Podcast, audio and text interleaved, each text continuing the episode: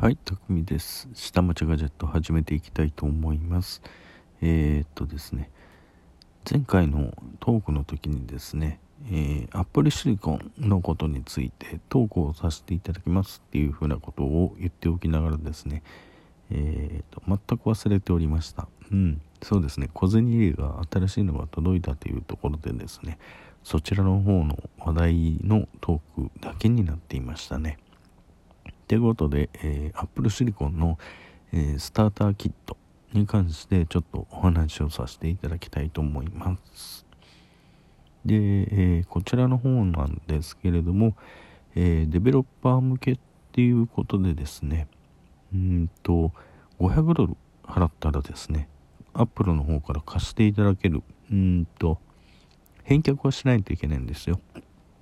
で、えーそちらの方を使って、えーデベロップメントキットを使って、えーアプリケーションを開発してくださいっていうことなんですけれどもね。恐ろしいことに Rosetta 2、えー Universal 2、え2つともあるんですね。あのパワー PC の恐怖再びっていう感じですね。うん。この辺あたりで、えーちょっとゾクッとしましたけれどもね、うん、では早速えーっと開いて、えー開発キットを使われたっていうところの方に、えー聞いてみたんですけれどもどんなもんだったんでしょうかっていうところを聞いたら、え正直なところまだわからないっていう回答ですね。うーん。OS 自体もまだ、えー完成度がどの辺あたりまで来てるのかがわからないというところでですね、うん、そこでねもってねあのー従来のアプリケーションをうんとまあえーコンバージョンですね。まあ言ってみるとリビルドですね。リビルドしてみて、えーそれがうん今回の OS の上であのまともに動くのかどうかっていうレベルの確認しかできない。でネイティブの、えー今回の、えー、Apple シリコン、えー ARM ベースですね。まあ言ってみれば ARM の石ですよね。ARM のコアを使って、えーどこまでネイティブなアプリを作ることができるかっていうところはまだ実証ができてない。でそれは今後、えーそういうふうなものを作ってみないとわからない。っていうところらしいんですって。で具体的に言うとうんまだ、えーそうですね。リビルド、えー持ってくる、えー従来の環境のものをインテルベースの方で開発していたソースの方を、えーそのまま、えー実行することができるのかっていう、え検証ですね、えーロゼッタ2とユニバーサル2の、えー実証実験みたいな感じのと、えーそれらの、え従来のインテルベースで開発していた、えソースコードですね。もうそれを新たな、え OS の方の、えところでリビルドしてみて、え走らせるっていうかモジュールをですね実行してみたところで、えー不具合が出ないかどうかっていうところでですね。じゃあ実際に新しい方の環境の上で、えーパッケージ、えーを組んでみますっていうところはまだまだ先の話かなっていうところらしいんですって。うん。ですからまずはあの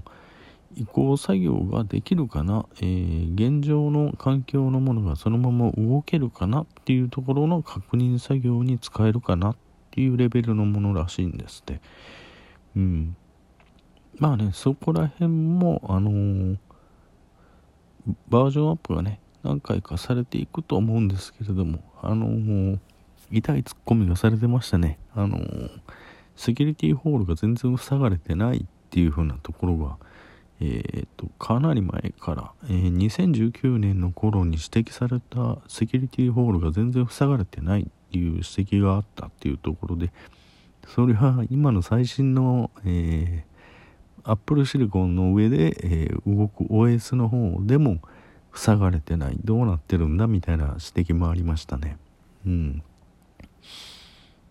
痛いところですね。アップルどういうふうなあのセキュリティ検証をやってるんだ、えー、クオリティコントロールはどうされてるんだ？っていうふうなところが突っ込まれそうですけれどもね、うん、それでもってねあのプライバシーは完璧ですっていうふうにあの歌ってましたからね。結構厳しいですよ。うん、うん、どういうふうなえー、今後対策を取っていくかっていうところですね。えー、まあねそういうところは、うん、懸賞金方式でやるか、えー、その穴を見つけた人を社員に、えー、雇い入れるかっていう風な従来のやり方ですね。うんそのやり方でやっていかないと無理じゃないのかなっていう風なので思ってますけどもね。さあこの後出てくるのが、えー、お得意な、えー、分解集団 iFixit、えー、ここら辺が、え何か出てきて分解しないかなっていう風なちょっとワクワク期待感があるんですけれどもね。うん。我々はハードウェアのあの開発検証をするために、えこのマシンを借りるみたいな感じでね。メモリの拡張性スコア何点とかね。ハードディスクの、えー、置換のまあ、置換というかあれですね。SSD の、えー、置換の実施しやすさスコア何点とかね、うん、そういうふうなところで、えー、別の開発の、えー、観点からしてみて、えー、開発要素として検証したいので貸してくださいっていうふうなのが出てきて Apple が OK! ていうか、えー、ノーっていうか、どんなところなんでしょうね。何らしか理由つけて借りると思うんですよね、あの人たちは。うん。まあ、そこら辺の楽しみもあるんですけれどもね。うん、まあ、普通の、あの、ソフトウェア開発者としては、あの、そういう意味で従来のあのパッケージがあのそのまま使えるのかまあこれ Rosetta 2の完成度を問うっていう部分の、えー、意味合いでしかないと思うんですよね。 Rosetta 2まともに動かないよっていう風なのと、えままともに動かない。じゃあどういう風なソースで書いたやつなのっていう風なのでこういう風なソースで書いたんだよっていう風なとこですね。そういう風なのを教えてあげるとか。一番怖いのは、えー、 Universal 2ですよね。 Universal 2えー、これらも同じですね。 Rosetta 2に続いてますからね、えー、いずれも22シリーズはやっぱり怖いなっていうところがありますね。うん。まあこれらがどういうふうな、えー、展開を示してくれるかっていうのは、まあ、今後のねアップルシリコンがどういうふうな展開をしていくか。うん。アームって確かソフトバンクが買い取ってたんじゃないでしたっけ？えー、そこら辺の流れもどうなってるのかなっていうふうなのもあるんですけれどもね。まだちょっとそこら辺アームとソフトバンクの流れってのも私調べてみようかなと思います。で、えー、そこら辺のあれはソフトバンクの出資率、えー、の話だったのかな？それともアームそのものを買い取ったのかな？ちょっとそれまた調べてみます。で、また、えー、次回のトーク、えー、なんだ、いつかのトークに、あのー、喋ってみようかと思います。と、今のところ、その開発者向け用の、えー、Apple シリコン、えー、パッと見はあれですよね、Apple mini、あ、Mac mini か、みたいなデザインのものなんですけれども、うん、どうなんでしょうね。私も500ドルうん500ドルはきついな。うん。会社はちょっとあの開発機用検証機用にあの借りてくれるんなら見てみたいかな触ってみたいかなっていうふうなところがあります。まあ最終的にはね iOS、iPadOS と、えー、ビルドしたねモジュールを統合的に1本で統合しましょう、えー、昔 Windows が試みたようなことをやろうかと見てるんじゃないかなと思います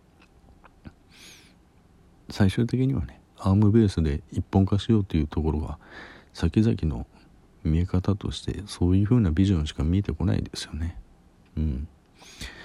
はいということで、えー、短くなりましたけれども今回はここまでということでまた次回は、えー、Apple 系の何らしかの情報を、あのー、仕入れることができましたら、えー、この辺りもトークしていきたいと思います。またガジェット関係に関しては、え今週末に、えバシブラをまたしていきますのでそこら辺の情報も合わせて、えトークさせていただきたいと思います。それでは今日はこの辺でバイバイ。